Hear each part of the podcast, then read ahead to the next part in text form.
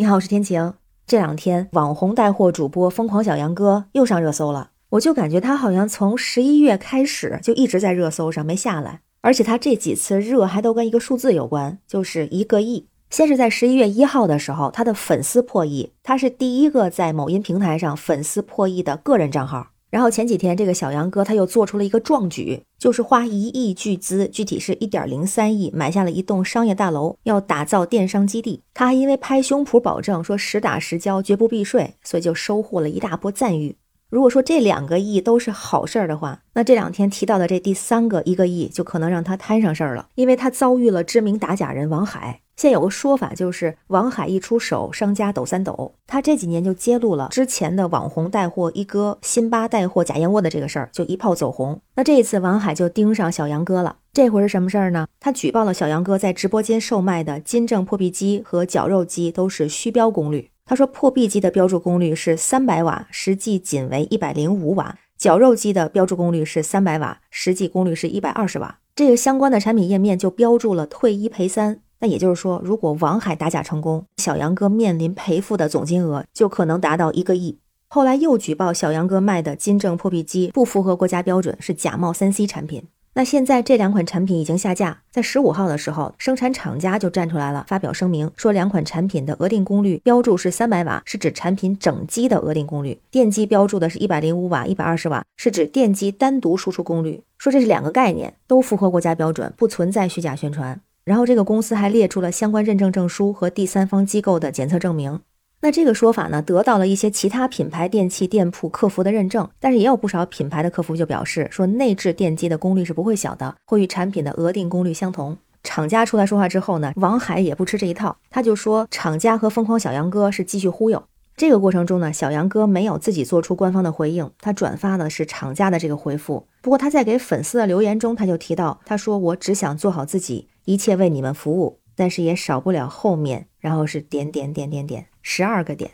那同时呢，王海自己说，他自己和辛巴和小杨哥都没有私人的恩怨，他们之所以有今天，也就是被曝光，都是因为他们对消费者太傲慢。那针对王海打假小杨哥这事儿，网友们的意见有很大的分歧。有一部分人是站王海，就说这个社会确实需要王海，需要好多个王海支持打假人，而且直播带货里假货太多了，各种虚假宣传以次充好，早就该管管了。那还有很多人呢支持疯狂小杨哥，特别是他很多的粉丝。有人会说，我会无条件的相信你，因为你给我们带来了快乐。而且小杨哥之前说过，我们不能保证我们产品绝对不出问题，但一旦有问题，肯定会第一时间进行处理。那就有很多人表示，王海盯上疯狂小杨哥就是来蹭热度的。他就是来碰瓷儿的，特别是在厂家出示了那个报告之后，就也有一部分人认为是有道理的，说这个王海也不专业，他的目的就是盈利。同时呢，也有人抱着是观战的态度，如果这款产品真的有问题，并且是在直播间购买的这些消费者，那的确可以团结起来提出质疑，给自己讨说法。只要结果有益于消费者，那就是最好的。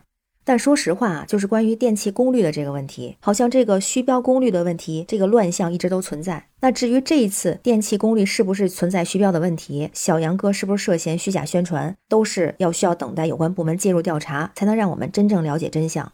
那这事儿如果是让我来看的话，只说我个人的观点。首先，我支持打假这件事情。如果是有人制假售假的话，必须要被处理。那作为消费者，不能默许这种行为，因为越默许越猖狂，他会觉得你被骗，活该。但是对王海这个人呢，说实话我是无感。呃，我是八零后，印象里头从小学的时候就听说过王海这个名字。他很久以前还得过一个消费者打假奖的称呼。当然，其实呢，打假这件事情是他谋生的一个手段。他也是一个商人，他抓住了这个市场的漏洞。我觉得他是一个有商业头脑的人。他因为打假这件事情也赚了很多的钱，现在已经成立了四家职业的打假公司。凡是被他调查的公司，很多都会受到巨大影响。那作为回报呢，他自己因为打假赚的是盆满钵满。他自己也承认，就是打假的这件事情，一般就是赔偿的部分五五分账，所以他可以说是盈利和正义同时存在吧，这倒也是无可厚非。但是呢，他去打假的时候，他为什么会选这种头部主播？也确实是在蹭热度，因为我想这个产品不会只在小杨哥的一个直播间里会售卖，肯定是在很多直播间里都会卖。他为什么盯上小杨哥？因为他是头部主播，打假有大利可图。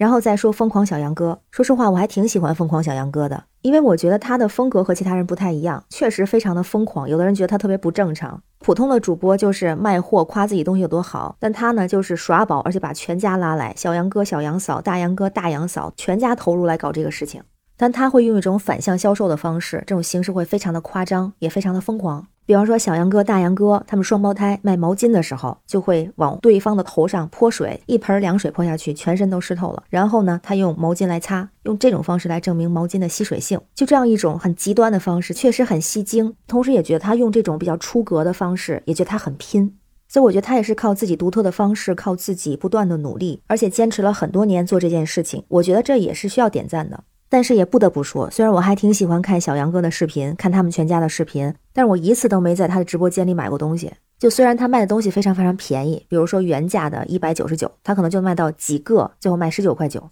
那这种情况下，我不会觉得他便宜，我会觉得他可能有问题。所以我到目前为止，在视频直播间里头买东西应该只有两次，这两个东西都是我之前用过的东西，刚好赶上了商家开直播有活动就买了。我觉得我这可能也属于过于谨慎了哈。但同时，它也反映了这个直播带货这个行业的问题，就是带货主播他的入行门槛非常的低，他一晚上可能就卖十几个甚至几十个品类的几百种东西，我觉得他不可能都懂都用，所以在这个方面他一定也是有问题的。那从王海打假小杨哥这事儿也能看出来，小杨哥出这个问题也不是第一次。比方说，在今年九月份的时候，王海就曾经发文说，疯狂小杨哥的直播间四十六号链接卖的洗发水的赠品是没有强制三 C 认证的三无电吹风。那之前还有那个除螨仪也出过问题，说不能做到百分之九十九点九的除螨和宣传不符。那就针对现在出现的这些问题，我也非常希望小杨哥能够像他之前说的那样，一旦有问题，肯定第一时间进行处理。也希望他能说到做到，担起主播的责任，不辜负一亿粉丝对他的喜欢。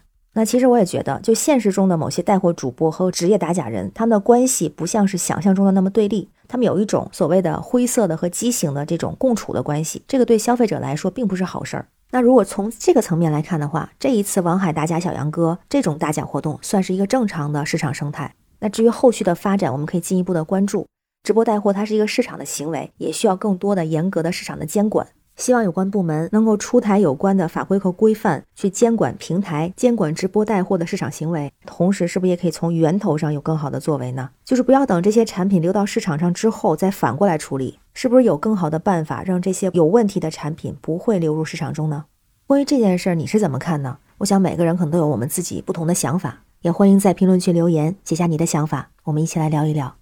我是天晴，这里是雨过天晴，感谢你的关注、订阅、点赞和分享，非常感谢你的支持，让我们每天加油，每天好心情，拜拜。